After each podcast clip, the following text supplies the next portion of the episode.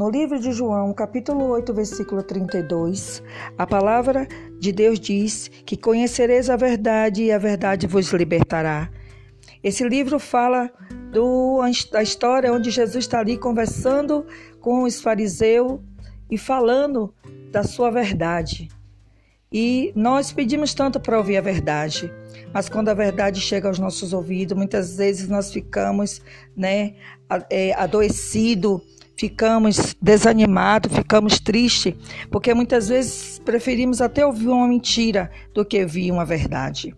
Mas eu quero te dizer que quando Cristo ele te liberta da mentira, e quando ele começa a trabalhar dentro do seu ser e você não aceita mais qualquer palavra, a verdade está fazendo efeito em você.